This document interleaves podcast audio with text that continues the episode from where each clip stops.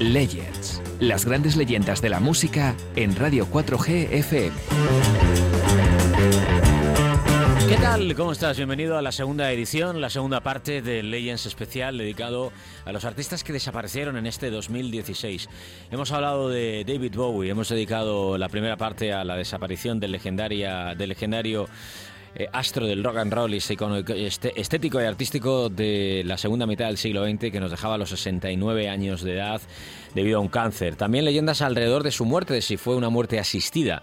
Nos dejaba pocos días después, pocas semanas después, el genial, el genial Glenn Frey, el eh, vocalista y compositor y fundador de la banda de los Eagles. También Maurice White, fundador de Erwin and Fire. Y también hablábamos en esa primera parte de Leonard Cohen. Pero todavía nos quedan, desgraciadamente, en este programa otros grandes artistas que nos abandonaron en este año 2016. Te recuerdo en la parte técnica Esther La Paz y el saludo de quien te habla, Alfredo Arense, estos Legends. Legends en Radio 4G FM con Alfredo Arense. Paseo gitana y sangre española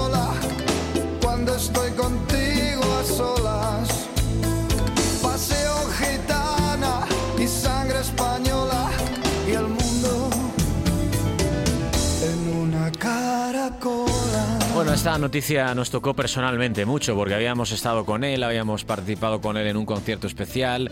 Había, en este caso, yo tenido la suerte de estar junto a él en los camerinos antes de que saliera a actuar, de diciéndole un poco cuál era el, el procedimiento, cuáles eran los pasos que se iban a seguir, cuándo tenía que entrar, cómo se había confeccionado la escaleta, es decir, el guion de salida y entrada de los músicos.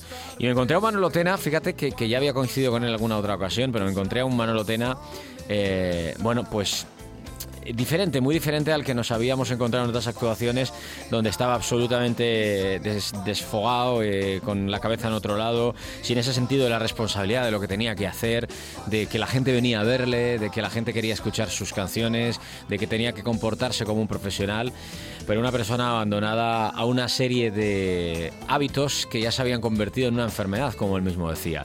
Él estuvo por aquí en la radio, estuvimos hablando con él, tuvimos la oportunidad de charlar con él y de que nos contara cosas, muchas cosas interesantísimas. Eh, bueno, como él era de los que, así lo decía, a partir de las 2, 3 de la mañana todos iban a casa y luego había algunos que se quedaban. Él siempre era de los que se quedaban, ¿no? Y bueno, el caso es que eh, después de, de ese encuentro que tuvimos en ese concierto, pocas semanas después, llegaba la muerte de Manolo Tena, 4 de abril de 2016, nada, 5 o 6 semanas después de haber coincidido con él. Un Manolo Tena que nos dejaba después de haber compuesto como obra cumbre esta canción Sangre Española, este disco Sangre Española.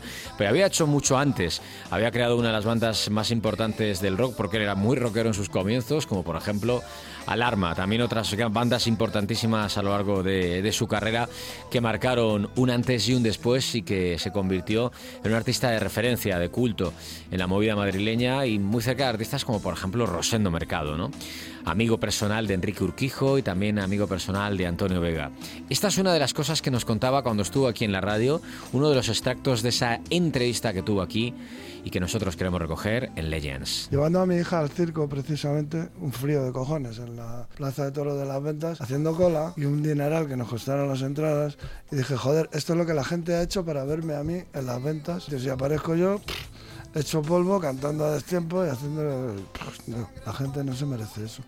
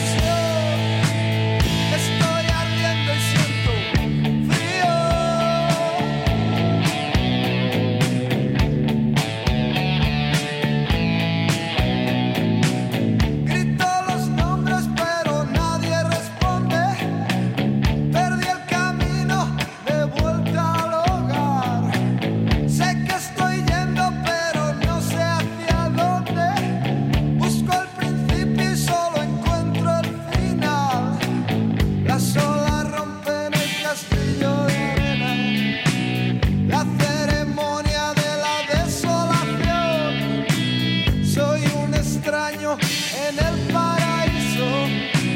Soy un juguete.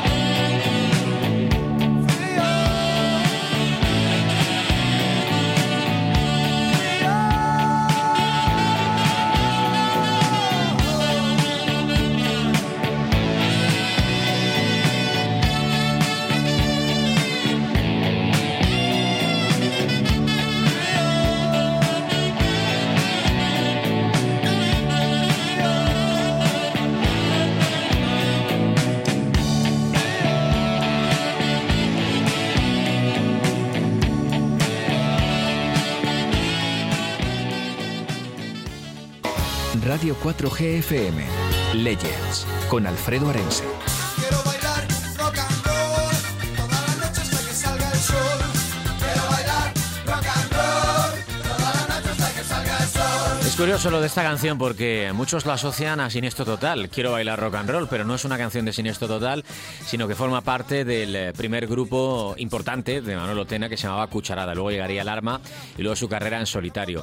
En un momento en el que el país, en el momento en el que el país, España, llevaba un camino diferente, esa apertura hacia la libertad, una apertura hacia la libertad que en lo creativo, en lo artístico, en lo cultural tenía también su imagen y su sello, su simbología estética y en la parte artística y musical, en canciones como esta y en grupos como Cucharada, donde la estética y sobre todo la actitud era muy importante, lo transgresor, lo novedoso, lo rompedor era lo que se llevaba y donde en ese momento pues bueno, se importaban además de los sonidos que llegaban de fuera, también las imágenes y las actitudes de artistas de referencia, como David Bowie que hemos hablado antes de él, un artista que nos dejaba también en este año 2016. Manolo Tena, otro de los artistas desaparecidos en este año 2016 a los 64 años de edad.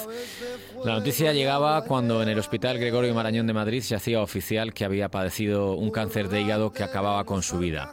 Se le diagnosticó en el mes de diciembre y en abril moría. La triste noticia, bueno, llegaba en un momento en el que veíamos a Manolo Tena de nuevo en la televisión, en un programa de música. Era como algo premonitorio, como de nuevo recordar, revitalizar y darle el merecido homenaje y el merecido reconocimiento que hacía falta para él, para Manolo Tena. Manolo Tena cuando murió llevaba ya ingresado hacía dos semanas, había tenido un concierto, eh, no se encontraba del todo bien y cuando vino a Madrid le ingresaron y, bueno, pocos días después fallecería el autor de éxitos como Tocar Madera, Frío, Sangre Española. Tocó el cielo con el álbum Sangre Española, un álbum maravilloso. Pero además de, de todo esto, de toda la carrera de, de, éxitos que ha tenido, de todo lo que ha significado su carrera con Cucharada de Alarma y bueno, también en solitario, ha compuesto multitud de canciones para multitud de artistas. Por ejemplo, la canción de Ley del álbum de Rosario, él tenía muy buena relación con Antonio Flores, eh, se la compuso él y, y le gustó tanto a, a, Rosario que al final decidió ponerle el título a, al disco. Dicen que, que estuvo Rosario detrás de de, Manolo Tena muchísimo tiempo para, para que le hiciera la letra de la canción y bueno, pues como él tenía una vida bastante desordenada y bastante alocada, pues en un momento determinado le llamó Rosario y dijo, Manolo, necesito que me pongas letra a la canción. Y él por el teléfono, en, dos segundos, pim, pim, le empezó a decir una letra, bla, bla, bla, bla. Y bueno, una letra que fue absolutamente maravillosa y, bueno, le dejó eh, totalmente obnubilada a Rosario. La capacidad creativa que tenía y el talento creativo que tenía, muchas veces ahogado y aplastado por esa vida cubierta de adicciones. Como digo, Manolo Tena, que nos dejaba a los 64 años de edad y que significó tanto en, en el pop español y en el mundo de la música, los músicos con los que había compartido escenario, como por ejemplo Nacho García Vega, miembro fundador junto a Antonio Vega en Nacha Pop, pues bueno, siempre reconoció eh, que Antonio Vega era un gran artista y un gran autor, pero también admitía que Manolo Tena era uno de los mayores compositores que había dado este país. Un gran cantante, dijo, y un tipo estupendo. Eh, Manolo Tena era el superviviente de una época en la que sufrió varias adicciones. Superviviente digo porque compartió escenario, compartió vida, compartió noche con Antonio Vega y sobre todo con Enrique Urquijo. Decía Manolo Tena, para mí la adicción es una enfermedad y yo tengo una enfermedad, soy un adicto. Eh, cuando Manolo Tena creó Alarma, rompió todos los esquemas, pero cayó en ese lado oscuro. Afirma también que, que, Joaquín Sabina fue uno de sus ángeles de la guarda, fíjate, en el momento más complicado, en los momentos más complicados de su vida, aparte de que tuvieran discusiones y momentos de desencuentro, ¿no? Por esa canción que hizo que se llamaba Conductores Suicidas, que estaba como pensada para él, para Manolo Tena, en la que hablaba de, cómo has tirado tu vida por la borda, tú que siempre has sido un artista y un tío con talento y con tanto éxito, cómo has podido tirar tu vida por la borda de esta manera, ¿no? Esto no le gustó mucho a Manolo pero luego una noche se encontraron en un bar y se reconciliaron. Manolo Tena es hijo de padres extremeños, se crió en el barrio de Lavapiés eh, y publicó su último trabajo, un álbum llamado Causalidades, después de muchos años alejado del mundo de las drogas y junto con un documental que yo te recomiendo que veas, que refleja muy bien esa, esa sensación de un artista que busca el indulto y el perdón por parte de su público.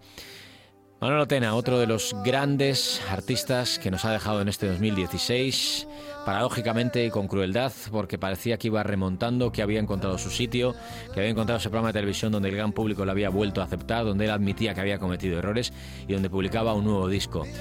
Y en esa entrevista en la que hablaba a Manolo Tena de su vida, de la que te hablábamos antes, también hemos sacado un trocito en el que recuerda la vida de Enrique Urquijo, al que siempre llevaba en el corazón y siempre miraba hacia el cielo. Enrique Urquijo, otro de sus grandes amigos. En el 97 yo toqué tanto fondo, pues así tipo lo que me has contado, Enrique, ¿no? Que me tuve que ir a, a Proyecto Hombre, que fue cuando dejé la heroína y todo eso. Y el día que se murió yo estaba en terapia, un jueves. Y cuando entré, pues, yo entré tan normal, pues yo no sabía nada. Y todos me miraban los del grupo como, ¿y qué? ¿Cómo te sientes? Y yo decía, pues bien, vengo como todos los jueves. No, pero ¿no te has enterado? Y así me lo fueron contando. Y eso, sí me ha emocionado. Pero es que yo prefiero tener un recuerdo de Enrique en vez de ese, que, Ah. que no lo tengo porque me lo imagino y no me gusta, prefiero recordarle en el Hard Rock Café después de un concierto, un día eso que estaba bien, con su hija en hombros, saludándome.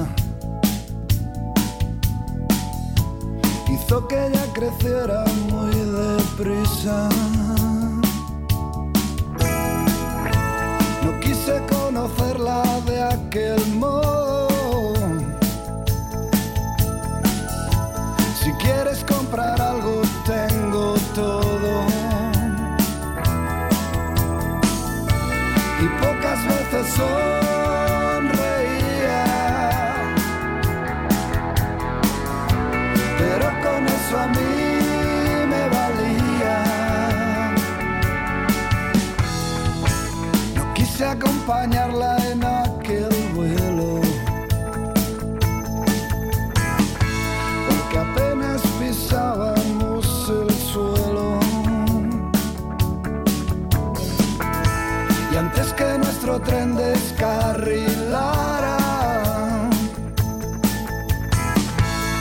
en marcha me bajé sin decir nada. En otro tiempo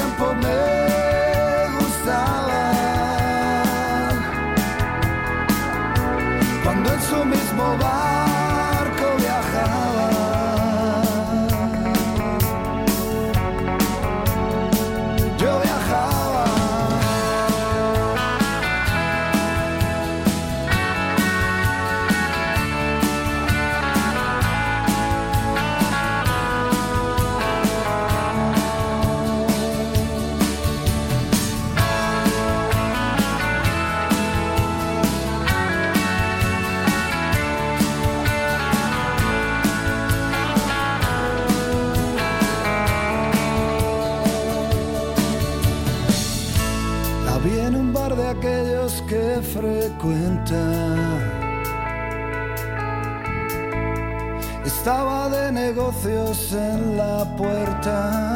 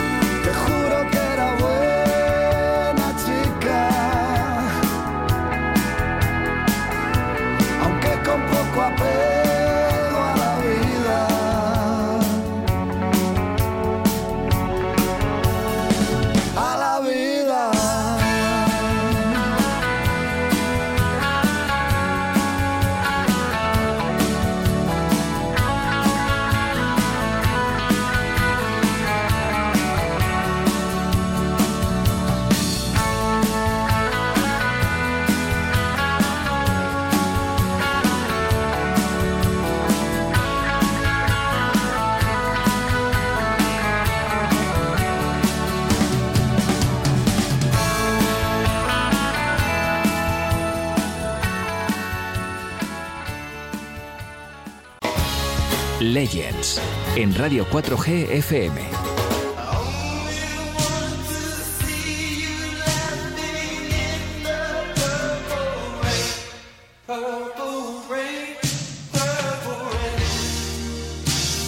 Bueno, y otro de los eh, mazazos, otro de los mazazos del mundo de la música que llegaba el 21 de abril, la muerte del cantante estadounidense Prince, uno de los grandes genios y grandes talentos que ha dado el mundo de la música, aunque se habla de uno de los tíos más excéntricos, eh, raros, difíciles de tratar, caprichosos y divos que se ha encontrado el mundo de la música.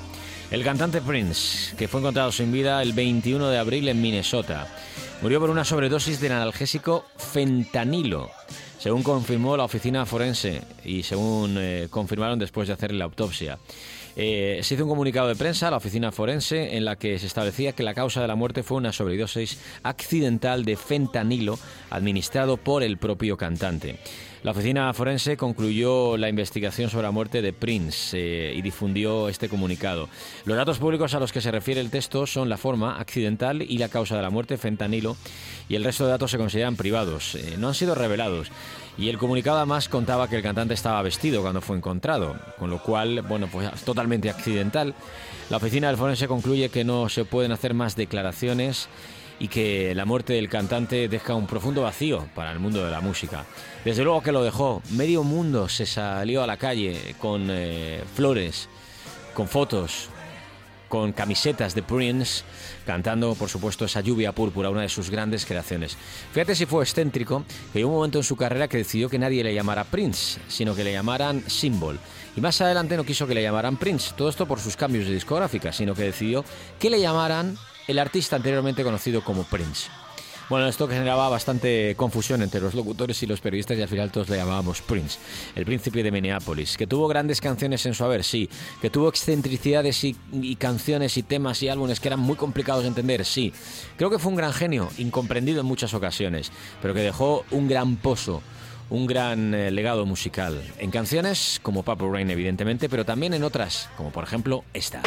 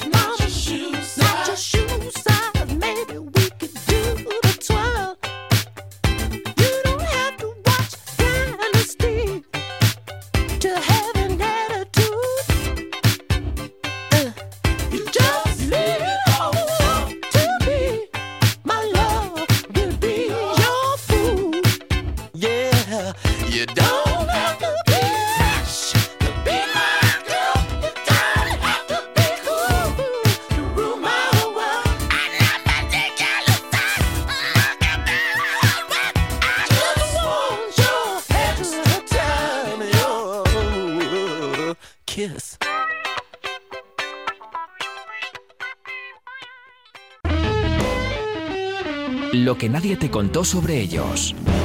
Legends, con Alfredo Arense en Radio 4G FM.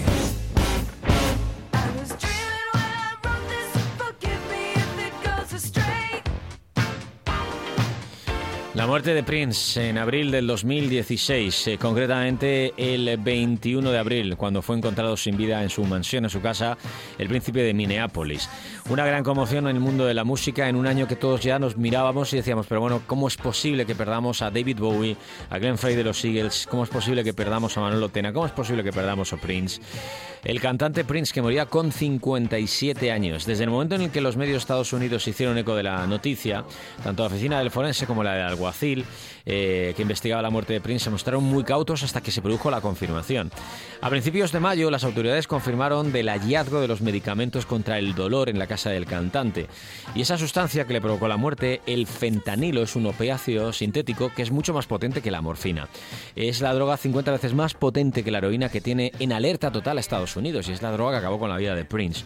Se suele recetar para tratar dolores crónicos y Prince sufría fuertes dolores en la cadera tras una operación a la que se sometió en el 2010. En mayo se supo que el equipo de Prince hizo una llamada a un médico especialista en adicciones apenas un día antes de la muerte del artista. El doctor Howard Kornfeld eh, no pudo viajar en ese momento a Minnesota, por lo que envió a su hijo, quien fue la persona que llamó a los servicios de emergencia cuando Prince fue hallado inconsciente en un ascensor de su residencia en la mañana del 21 de abril.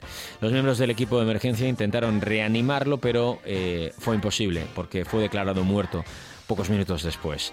Se hizo una ceremonia privada el 24 de abril y la familia preparó un acto de homenaje público para recordar al artista. Un artista, como digo, con grandes excentricidades. Por ejemplo, antes hablábamos de que se conocía como el artista anteriormente conocido como Prince. Durante un tiempo dijo, si estáis conmigo no necesitáis llamarme. Una frase que recogieron los periódicos en el año 1993, en el momento en el, en el que cambió su identidad.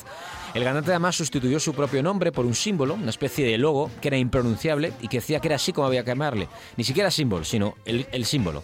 No, no, sé si lo entiendes. El cambio de lenguaje, no hay que decir el nombre, no hay que decir las letras, hay que ver el símbolo. El símbolo es mi, mi forma de, de, que me reconozcan, ¿no? En fin, eh, como curiosidad, Mar Parrot, ¿te acuerdas? El chaval de la peca, que luego eh, se convirtió en el chaval de la peca haciendo grandes versiones de, clásicos eh, de los 60 en español. Bueno, pues fueron teloneros, Mar Parrot y Ketama, teloneros de Prince en España. La primera vez en el 90, cuando cantó en Madrid, Valencia y Barcelona, y tres años después ya fue Mar Parrot, el chaval de la peca. Giras en Santiago de Compostela, en Gijón, en Madrid, etcétera, etcétera. Tenía una relación amor-odio con Michael Jackson. Eh, nunca escondió su admiración Michael Jackson por Prince. De hecho, llamó a sus dos hijos como el artista, a dos de sus hijos. Sin embargo, el amor que tenía eh, Michael Jackson por Prince no fue correspondido. Eh, Michael Jackson quiso cantar con él en su álbum Bad y retarle en un baile, hacer una especie de juego de, de, duelo en un videoclip, pero Prince no aceptó. Tras ello, pues hubo numerosos piques entre ambos, sobre todo obsesionados por la sobre todo originados por la obsesión que sentía Michael Jackson por Prince.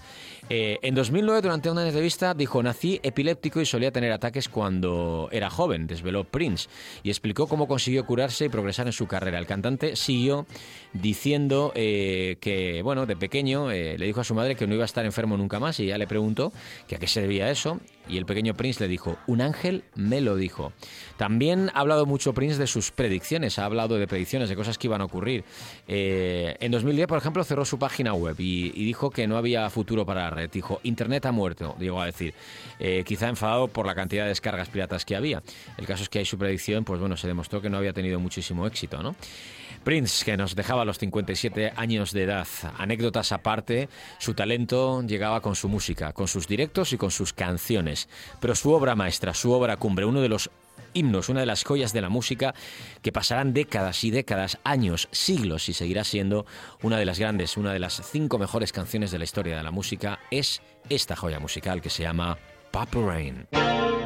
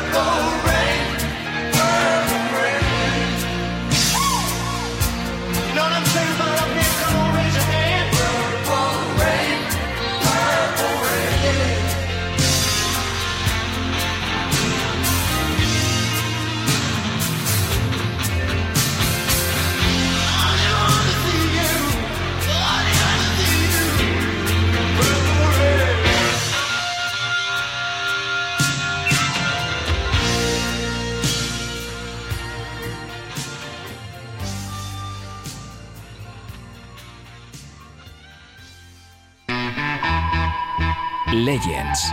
Las grandes leyendas de la música en Radio 4G FM con Alfredo Arense.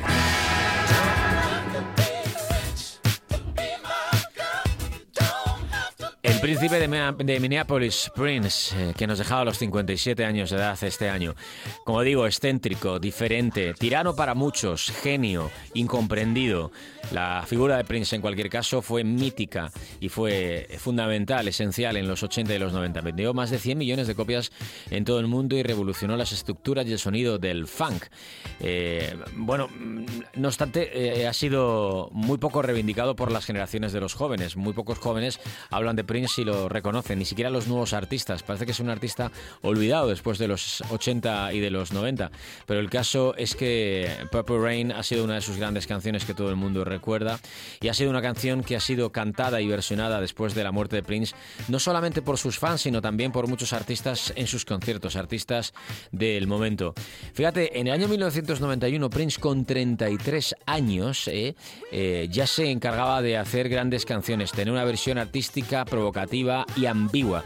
La sexualidad ambigua de Prince también ha sido tema de controversia. Ha tenido novias, incluso novias españolas y eh, se ha convertido en un tipo celoso de su vida privada, pero nada tímido a la hora de mostrar sus estridencias y sus excentricidades con esa ropa, con, esa, con ese color morado que tanto le gustaba y que llevaba en muchas de sus portadas y en muchos de, de sus, de sus conciertos.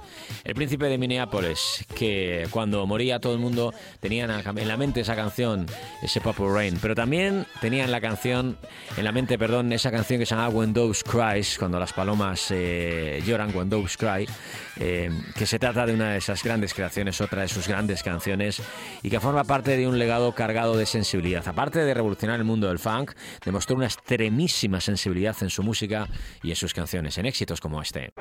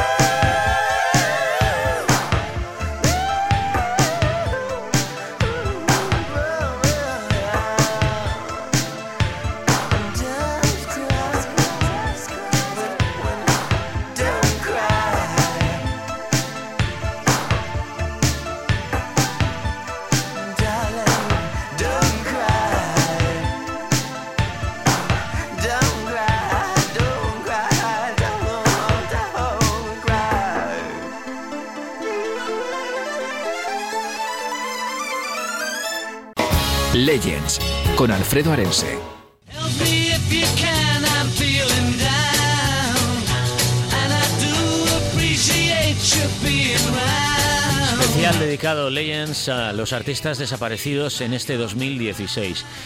Y te preguntarás, ¿los Beatles? Eh, murió Lennon, sí, en diciembre. Además hicimos un programa especial dedicado a Lennon. Eh, murió también eh, George Harrison. Eh, tenemos a Ringo Starr y tenemos a, Paul McCartney, pero ninguno de los dos ha fallecido, no. Pero murió George eh, Martin, que para muchos es considerado el famoso quinto Beatle. Hubo muchos productores muchos artistas e ingenieros que estuvieron alrededor de los Beatles. Phil Spector, uno de ellos. Eh, pero con Phil Spector no, como que no fueron demasiado bien las cosas por esa forma tan peculiar, digamos, que tenía de trabajar. George Martin, el famoso quinto Beatle, también fallecía en este 2016. Lo hacía a los 90 años de edad. Célebre artista que participó en el legado del el cuarteto de Liverpool.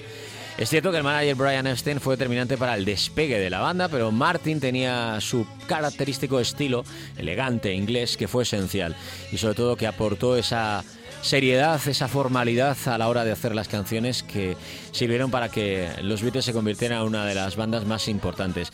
Contribuyó muchísimo a ese sonido, a, depurar el sonido de los Beatles y que tuviera ese toque especial, ese toque diferente en sus canciones, tanto en la primera época como en la segunda, aunque en la segunda época, como decimos, también participó Phil Spector en, eso, en ese famoso muro del sonido que se trató sobre todo en su último trabajo, en sus últimos trabajos con, con Paul McCartney sobre todo.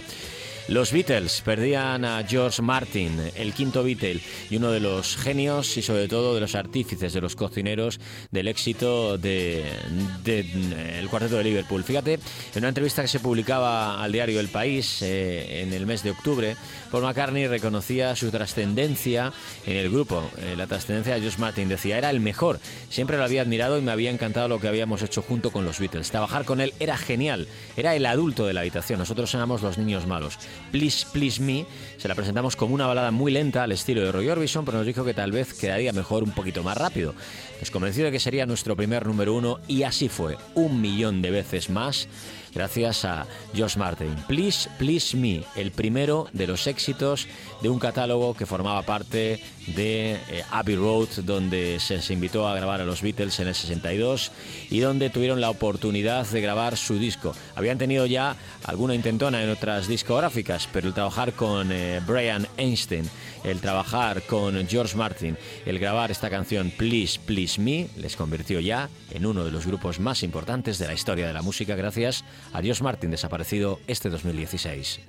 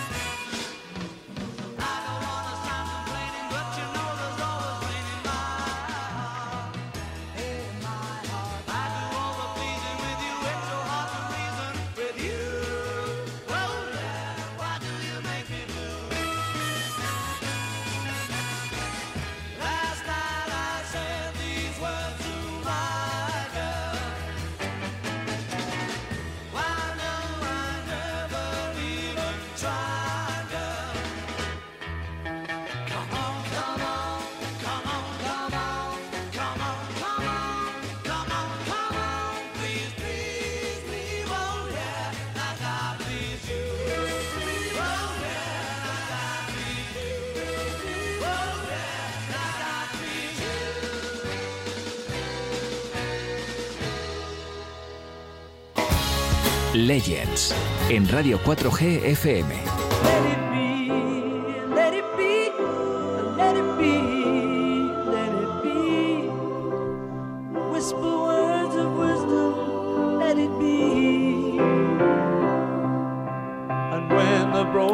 La muerte de Josh Martin en, en marzo, en marzo de 2016 nos dejaba este artista, este músico, este sobre todo ingeniero y arreglista que tenía el afecto, el talento y el prestigio y el reconocimiento de toda la industria discográfica. Él sí supo ver que los Beatles eran un gran grupo. Su anterior eh, sello discográfico, en el que lo intentaron los Beatles, Decca, bueno, pues todavía están muriéndose las uñas los herederos de, de esa discográfica, es que todavía existe. Porque esa discográfica le dijo a los Beatles que no eran un grupo que estuviera demasiado bien, que tenían un sonido que no era demasiado bueno y que los grupos con guitarras que ya se habían pasado de moda. Pues nada, no se habían pasado de moda. George Martin los cogió y los convirtió en lo que son, en este grupo tan importante que ha trascendido a la historia de la música. Decía Dave Grohl de los Foo Fighters y también batería de Nirvana que él no se hubiera dedicado nunca al mundo de la música si no hubiera sido, eh, si no hubiera sido por nada más y nada menos que los Beatles. George Martin moría un martes pacíficamente en su hogar a los 90 años. Era el encargado de hacer reales y de convertir en éxito las canciones de los Beatles y lo hacía en los estudios Abbey Road con esas máquinas de cuatro pistas que había en ese momento. El quinto Beatle le llamaban, que le contrató la banda de Liverpool cuando ya les había dado portazo varias discográficas por su sonido, que decían que era, bueno, no era que fuera malo, pero no era demasiado bueno, ¿no? Que prácticamente es lo mismo. Martin siempre se asoció a los Beatles, trabajó con Shirley Bassey, trabajó con Jerry the Peacemakers, con Sting, con Celine Dion, con Jeff Beck. En seis décadas de carreras marcó un sonido que está reflejado en 700 discos, canciones producidas por él, que ha logrado 23 números uno en Estados Unidos y 30 en Reino Unido. En el 96 eh, había recibido el título de Ser y se jubiló dos años después, aunque había colaborado y seguía colaborando en reediciones eh, del catálogo de los Beatles, como el Love de Le Circo de Soleil en 2006 eh, que pilotó junto a, eh, a su hijo, a su hijo Gilles, quien además se encargaba de cubrir esos problemas que empezaba a tener ya de oído el señor George Martin. Este artista que, claro, después de ta- tanto tiempo en los estudios y en las grabaciones, pues tenía algún problema de oído. Eh, decían que era el serio, que era el- el patricio y que aprendió con toda la intención del mundo para convertirse en uno de los arreglistas más importantes del mundo de la música que cultivó su, oído musical y su cultura musical con la música clásica y también con el music hall y que George Martin fue creándose un personaje que tenía esa elegancia y esa clase que hacía que las canciones de los Beatles sonaran de una manera bien diferente. George Martin, el artista que moría en marzo de 2016, otro de los grandes músicos que desaparecía este año.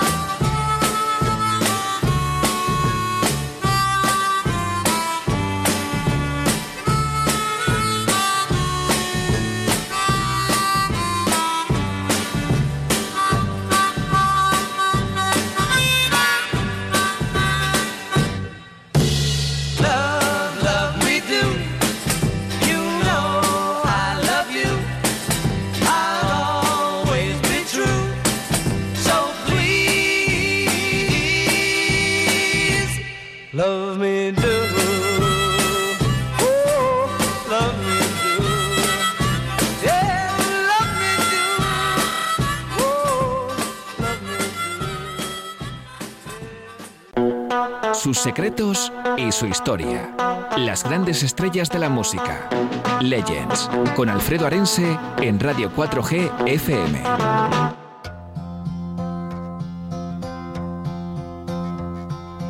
Yesterday, Nos dejaba un 8 de marzo George Martin, el creador, el quinto Beatle, el creador y el responsable de los grandes éxitos de el cuarteto de Liverpool. Y sobre todo el tipo que dijo sí, confío en vosotros muchachos y consiguió que esas, esos rechazos y esos desprecios de las discográficas hacia los Beatles pues bueno, al final se convirtieran en el aplauso y en reconocimiento de todo el público. Fallecía a los 90 años de edad, creador de grandes canciones como Yesterday, como Hey Jude, creador digo, no que los compusiera, sino que participó de su, de su creación, de su composición en los estudios, en los famosos Abbey Road. Yesterday es una de sus canciones. Escuchamos hace un momentito el eh, Love Me Do, fue el primer single de los Beatles que tuvo eh, Josh Martin como, como, bueno, como profesor, como responsable, como director de orquesta. Do alcanzó el puesto número 17 en las Islas Británicas y al terminar empezaron ya a trabajar en su siguiente single, Please Please Me, que se convirtió en su primer número uno, y así fue como te hemos contado antes. Y Yesterday eh, es una canción del año 1965, cantada por Paul McCartney, con esos arreglos de cuerda tan bonitos y tan especiales. Tiene el récord de ser la canción más reproducida en la historia de la radio según el Guinness, y la más versionada de toda la historia. Y de su creación se cuenta que creó polémica dentro del grupo al ser la primera grabada únicamente por un miembro de la banda. McCartney la grabó solo acompañado de un cuarteto de cuerdas, una decisión que no gustó al grupo y que se achaca a George Martin. Ahí empezaron quizá los problemas de egos y de protagonismo dentro del grupo. Pero hay otra de las canciones importantes de los Beatles que llegaba en el año 1965 y que se llamaba Help que también tuvo a George Martin como principal maestro de ceremonias. Fue compuesta eh, por Lennon, pero acreditada, como siempre se hacía al firmar, al dúo Lennon-McCartney. George Martin produjo esta canción que nació del estrés que tenía el cantante ante el rápido ascenso de la banda. Una petición de ayuda que curiosamente contribuyó a que la banda tuviera aún más éxito y llegara aún más alto. Help, año 1965. I need somebody help, not just anybody help. Know I need someone help. When I was younger, so much younger than today, I never, needed anybody's help in any way. But now these days are gone, and I'm not so self-assured. Now I find I've changed my mind and open up the doors.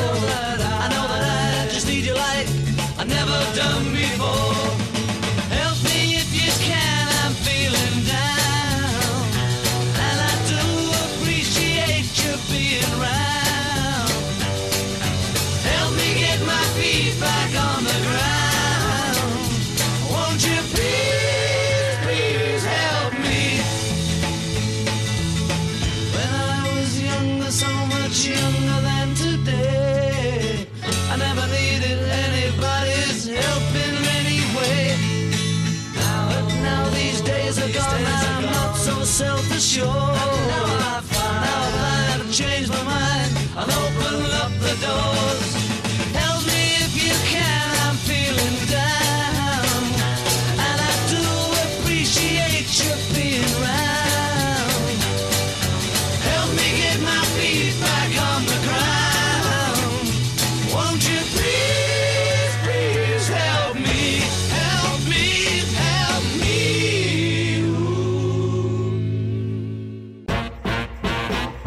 Legends. Las grandes leyendas de la música en Radio 4G FM con Alfredo Arense.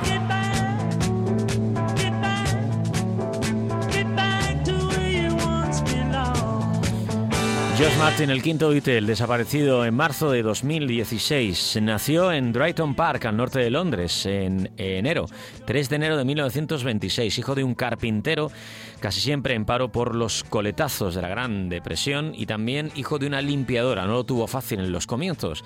La familia vivía en unas eh, habitaciones que había encima de una tienda.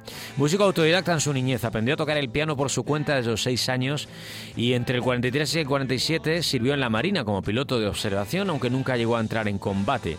Eh, tras licenciarse estudió música y en paralelo tocaba el oboe en una banda. En el momento en el que empezó a dedicarse al oficio de productor musical, bueno, mm, se miraba con, cierto, con cierta extrañeza este, este, esta función y este papel que desempeñaba George Martin. Eh, lo desempeñaban muy pocas personas, era como una profesión nueva que acababa de nacer, pero poco a poco, con tan solo 29 años, entró en EMI y se convirtió en el responsable de una de sus filiales, Farlow Pom, y a partir de ese momento, en el año 62, un desesperado Brian Epstein se puso en contacto con él, manager de los Beatles, diciendo, nos han rechazado en la década, ya estoy cansado, todas las discográficas dicen que no somos demasiado buenos y que las guitarras ya no se llevan. Él les escuchó, escuchó a los al grupo en The Cavern, en la mítica The Cavern, en el, típico, en el mítico local de Liverpool, y ahí decidió que era un grupo bastante estridente, que no sonaban muy afinados y que no eran muy buenos, pero que con un pequeño toque y una limpieza de cara se convertirían en el grupo más importante de la música. Vamos a terminar eh, este repaso a, a George Martin, pero sobre todo este repaso a Legends con Hey Jude, canción del 68. Una de las pocas, si no la única, cosa buena que dicen que hizo Yoko Ono por la música.